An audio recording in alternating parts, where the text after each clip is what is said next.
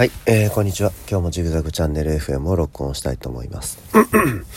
えー、コロナから回復したんですけどね、ちょっと声はね、まだなんか低いままですね。まあそのうち治ると思いますけど、えー、このまま、えー、録音したいと思います。えっ、と、コロナウイルスも無事に回復して、一応後遺症としてね、あの全身の倦怠感とか、えー、匂いがわからないとか、ほんでこの声が低くなったとかね、あのいろいろあったんですけど、えー、倦怠感はね、えー、治りました。10日目に治りましたね。じゃあ10日過ぎて治りました。えー、1週間仕事休んで、えー、8日目から仕事に復帰したんですけど、えー、やっぱ1週間だけじゃ治らないですね。10日ぐらい休むのがいいのかなっていうふうに感じましたね。8日目からはまあ仕事に出てたんですけど、まあ正直仕事になんなかったですね。グロッキー状態って感じでした。皆さんもコロナになった時はしっかり休んでいただきたいですね。10日目からもうめきめき回復してくるんで、えー、まあどうぞあの養生してください。えー、で、えー、今日はねレター紹介したいと思います。レターが。えっ、ー、と、みぞさんですね。あ、いつもありがとうございます。えー、こんにちは、みぞです。あ、どうもこんにちは。えー、ジグザグさん、コロナ療養お疲れ様でした。お客さん、えー、お子さんも感染してしまったのことでさぞかし心配されていることかと思います。えー、ちょうど1年前に私も感染したんですが子供夫私の順で期間を空けて感染したので1ヶ月ぐらい仕事に行けませんでした。大変ですねそれ。うちもねまああの書いてますけどあの子供にねうつっちゃったんですよね。僕のウイルスが多分子供にうつったのかなと思うんですけどえー、それで家族で結局その後ねあの、子供からさらに他の家族には移らなかったんですよ。で、ちょうど今日、今日で、今僕これ録音してるの、これ金曜日に録音してるんですけど、今日で、えー、自宅待機期間はもう家族全員終了ですね。濃厚接触者としても、感染者としても、えー、待機期間は終了ってことで、もう今日から完全に普段通りの生活、子供も保育園行けるしって感じで、えー、元通りですね。1ヶ月はなかなかね、しんどいですね。えー、と、ほんで、えー、今回支援物資などもあったとのことで本当に良かったです。うちの家族は自覚のある後遺症は今のところないのですが、ジグザグさんもお子さんも早く全開されて、他のご家族にも感染しないことを祈っております。分類5類になるのはちょっとまだ心配ですね。ではまたっていうことで。えー、まあ、うちはね、おかげさまで、えー、感染しなかったので、まあ、これで終わりかなっていうか、4人家族なんですけどね、うちは。4人家族のうちの2人感染して、残り2人はまだ感染してない感じですね。まあ、これ正直ね、いっそ感染してしまった方が良かったのかなとかも思いますね。要するに免疫できるしさ、ね、1回かかって、まあ、でも、1回かかっても2回目かかるっていうこともあるんでね。っぱちょっとわかんないですね。まあ、あの、これからはね、あの、あんまりビクビクせずに、どんどん外に出ていって、で、まあ、マスクなしの生活っていうのに移行していきたいなっていうふうに個人的には思ってます。えー、他にも来てるんで、えー、レター紹介します。えー、っと、ジグザグさん、こんにちは、細めです。あ、こんにちは。えー、2回目のレターになりますが、今回はお金に関しての質問をさせてください。あ前回のあれですね、テーマですね。ちょっと僕コロナになっちゃったんで、新しくテーマって、あの、やってないんですけど、前回のテーマですね。えー、私は4月から社会人で、えー、あ、4月からか。あ、もうすぐですね。えー、4月から社会人で給料が約14万円程度です。手取りかな。えー、一人暮らしで1ヶ月この金額だったらジグザグさんならどのように生活されますか？まだわからないことだらけなのでぜひ参考にさせてくださいっていうことでね。ぜひぜひというかもうよく聞いてくれましたよ。あのねあのー、まあ僕もねもう30代なんでまあもうちょっともらってますけど給料は。あでもまあ働き始めの頃っていうのはねまあ給料少なかったですよ。あのー、ほんでねまあ、給料多い少ないってまあね、多い方がいいに決まってるって思うかもしれないですけどね、僕ね、あの、なんかこのね、変なやつって思われるかもしれないですけど、こう節約生活みたいなね、貧乏生活みたいなのがね、まあ、嫌いじゃないんですよね。嫌いじゃないっていうか、まあ好きなんですよね。結婚したからさ、やっぱ家族のために、まあ稼がなきゃいけないっていうのがありますけど、もうそれがなかったらね、正直仕事なんか真面目にしないですね、僕は。もうもうまあ最低限の給料だけで、まあやりくりして暮らすっていう生活になってたんじゃないかなっていうふうに思います。で、で、まあその手取り14万やけどどうしたらいいですかって話なんですけど、まあ僕、あのね、まあ、給料初めてもらってからしばらくは実家暮らしだったんですよね。で、それから、えー、一人暮らし経験して、ほんでその後結婚して今に至るんですけど、実家で暮らしてた時は、えー、細めさんはどうなんだやろ？一人暮らしすんのか？僕実家で暮らしてた時はね、まあもうズバリ言うけど、年間150万円でした。使ったお金はね。年間150万円。なので、えっ、ー、と、電卓、電卓、ちょっと待ってよ。150万円割る12ヶ月で、まあ12万5千円毎月使ってた感じですかね。で、えっ、ー、と、一人暮らししてからは200万円でした。200万円割る12ヶ月で16万6666円か。なので、えー、っとね、まあ、細めさんのこの給料がこれ手取りなのか、支払い総額なのかちょっとわかんないですけど、えー、まあまあ、実家暮らしやったら僕のような結構、結構お金使ってたんですけど、暮らしもまあいけるかなって感じですね。一人暮らしだと、僕当時はね、家賃4万ぐらいの3万6千やったかななんかまあワンルームみたいなところに住んでたんですけど、ちょっとまあ細めさんの地域の家賃の相場わかんないですけど、まあそれぐらいの家賃のところに住むとなるとちょっと厳しいかなっていう感じですね。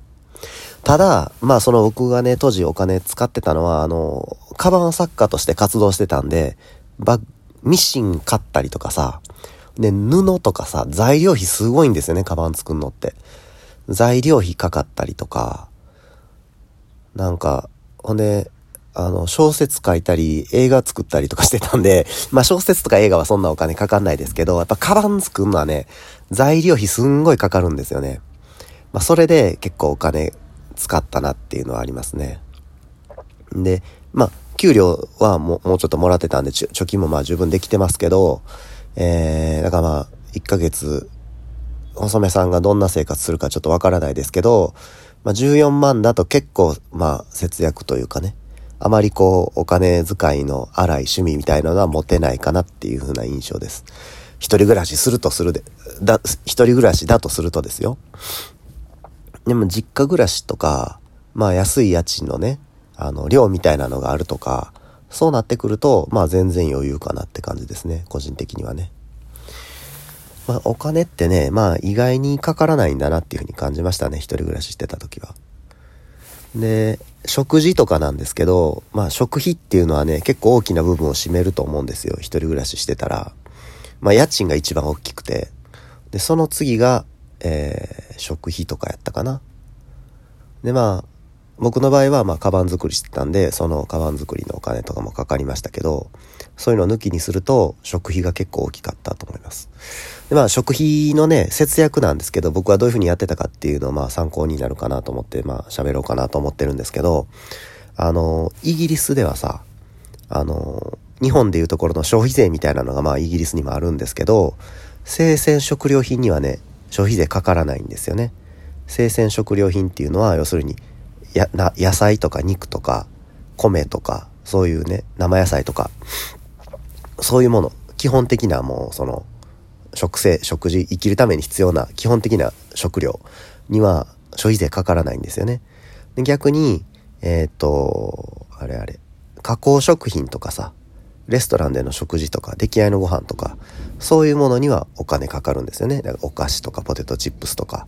なんかハンバーグとかね。要するに加工してあるもの。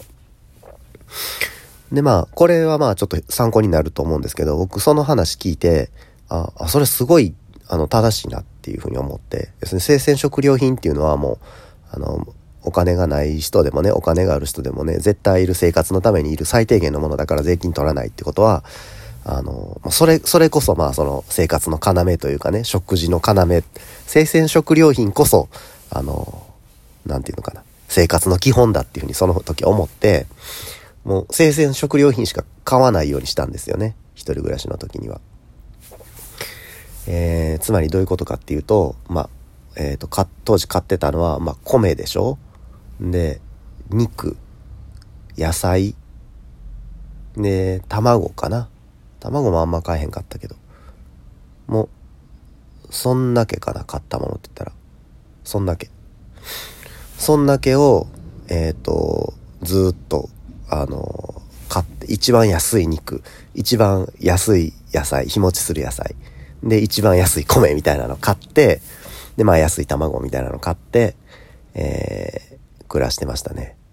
まあどんな料理かっていうと、中華鍋買ってきて、もう基本的にはもう炒め物ですね。肉は、えっ、ー、と、僕関西住んでるんで、もう一番安いスーパーって言ったらスーパー玉でっていうのがあるんですけど、とんでもない、何でも1円で売ってるみたいなとんでもないスーパーあるんですけど、そこでまあ一番安いブラジル産の肉みたいなのね、あの、買ってきて、ブラジル産の鶏もも肉、鶏胸肉みたいなの買って、まあそれを、まあ塊で買った方が安いんで、あの、いくらやったかな、あれ。なんかめっちゃ安いんですけど、グラム、えっ、ー、と、100グラム22円みたいな肉なんですよ。で、それまあ、あの、一口大に切って、で、野菜も買ってきて、野菜もさ、あの、炒め物してもあんまりこう水分出ないやつね。えっ、と、まあ、根菜類とか、要するに人参とかね。んで、玉ねぎとか、あと、なんだか、ニンニクの芽とかよく使いましたね。ニンニクも使いましたね。えー、とか、なんかまあそういうものを、まあそれも同じように刻んで、でまあ中華鍋で炒めると。でまあ味付けは何やったかなまあ普通に胡椒だけやったか塩も振ってなかったと思います胡椒だけ振って。でまあそれを中華鍋で作ったらもうすっごい量できるんですよ。6食分ぐらい一気にできるんですよね。それをまあご飯炊いたやつをタッパに入れて、でその上にその具材乗せて、丼の形にして保存するみたいな。一気に6食分できたよ、みたいな。そんな食生活してましたね。まあこれやったらね、まあ食費お金かからないですね。うん、今僕、家族と暮らしてるんですけど、食費ってね、もう正直ね、バカみたいにかかってるんですよ。まあ、うちの、その、奥さんはね、特に、お肉とかはさ、僕は一人の時はブラジル産の安い肉買ってたんですけど、まあ肉類は絶対国産しか買わないみたいなね。で、まあ、調味料とかも、まあ必ず名前の通ったメーカーのものしか買わないみたいなね。マヨネーズやったらキューピーしか買わないとか、そういう、ね、ケチャップやったらカゴメ絶対みたいな。そんな感じで、もう結構ブランドとか産地とかにこだわってるんで高くなってますけど、そういうのにこだわらなかったらね、まあとことん安く抑えれるのかなっていうふうに思いますね。よくまあ体にいいとか悪いとかいう話あると思うんですけど、まあそのブラジル産のお肉がいいのか悪いのかっていうのは正直なとこわからないですけれども、まあ食べてすぐ死ぬとかそういうレベルのあの悪さはないと思いますので、まあそんなに気にしなくていいかなっていうのがまあ正直なとこですね。で、もしですよ、まあ体に蓄積されるようななんか悪い物質があったとしてもですよ、それがなんやねんって話ですよ。ね、最終的には自分も死んで火葬場で焼かれるだけの話ですからね。別に蓄積したっていいんじゃないかなっていうふうにそれぐらいのつもりで食事は選んでましたね。えー、っと、ほんで、あと、電気光熱費。これはね、あの、僕1ヶ月に、えー、電気が1300円。ガスも1200円とかそれぐらいでしたね。要するにま基本使用量プラスアルファぐらいの感じの値段でした。これはまあどういう風に暮らしてたかっていうと、えっ、と、まあお風呂はね、まあそんなにお湯ためないあるいはもう夏とかやったらシャワーだけみたいな感じの暮らしで、えー、まあ基本的には毎日入ってたんですけど、まあそんなにガスは使わなかったですね。で、やっぱお風呂結構ね、こう、なみなみと溜めるとガスってすごい使うんで、あのー、調理のガス、ガスコンロで使うガスっていうのはね、本当にまあビビたるもんなんですよ。あの、火使ってる時間ってそんな長くないんでね。ほんで、特に僕みたいに6食分一気にまとめて作ったりしてたら、毎日使うわけでもないし、まあ、ほとんど使わない。で、あの、お風呂はまあシャワー中心に変えたら、えっ、ー、とね、ほんで、入浴時間もね、そんな長くないんですよね、僕。あの、海外旅行とかしてた時の名残で、お風呂っていうのはすごく短くなって、正直ね、まあ一人で入る時は、まあ10分もあれば十分かなっていうぐらいの入浴時間でしたね。まあそんなやり方で、まあガスは1600円ぐらい。で、電気は、えっ、ー、と、冷蔵庫はまあ絶対電気は落とせないですよね。だから冷蔵庫はまあコンセントに挿してて、で、それ以外の電気っていうのはね、もうブレーカー落としてましたね、日中。要するに家にいてないじゃないですか、日中って仕事行ってる間はね。だから朝行ってきますの時に、もうブレーカーバチンって落として、あの、冷蔵庫だけ落ちないところに、ブレーカーが何個かに分かれてて、分電盤。あの、部屋ごとにブレーカーを落とせるようになってるんですよ。冷蔵庫だけ絶対落ちないところに挿しといて、それ以外はもうブレーカー落としちゃうんですね。でも絶対電力かからないじゃないですか。かテレビ、テレビは持ってなかったんですよ。一人暮らしの時。途中からまあ人にもらったテレビ使ったりしたんですけど、まあテレビとかの待機電力もかからない。で、インターネットのルーターとかって、あんなずっと電気通電してるじゃないですか。Wi-Fi ルーターとかもね。そういうのも、まあ、家に行ってない時はそんなん使ってる意味ないんで、あの、電源落としとく。で、インターホンの電源も、そのブレーカーと一緒に落ちる。ってことで、もう待機電力ほぼ、ほぼゼロっていうかゼロなんですよ。冷蔵庫以外の待機電力はもう完全にゼロっていう状態にしてましたね。これはね、本当おすすめですね。今でもね、あの、家族いてなかったらこれやりたいぐらいなんですけど、めちゃめちゃ電気代安くなりましたね。本当に1300円とか1600円とかそんな感じで推移してました。で、エアコンもついてたんですけど、まあエアコンあんま使わなかったですね。当時僕一人暮らしの時は7階に住んでたんですけど、えー、っと、まあ、あの、夏はまあ網戸にして、で、まあ玄関もちょっと開けて、で、風通し良くしてたら涼しかったですし、で、7階なんでカーとかもあんま入ってこなかったですね。で、冬は、まあ、寒かったんですけど、あの、しっかり着込んで、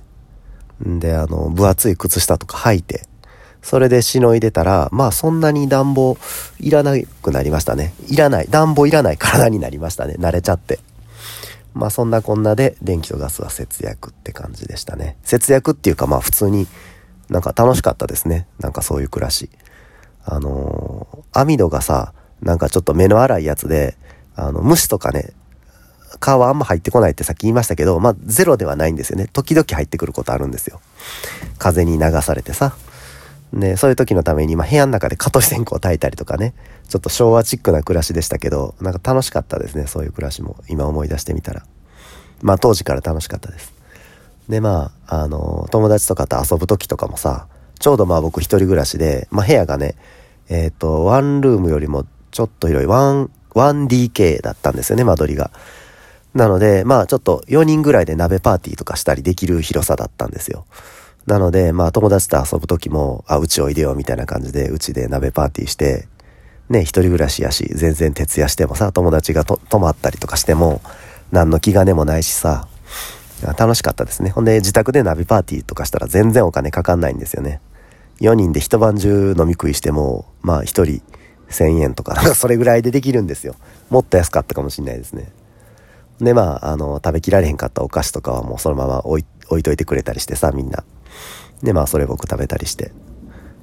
うん、まあ、そんなこんなであんまりお金ってかからないですね、一人暮らしって。あの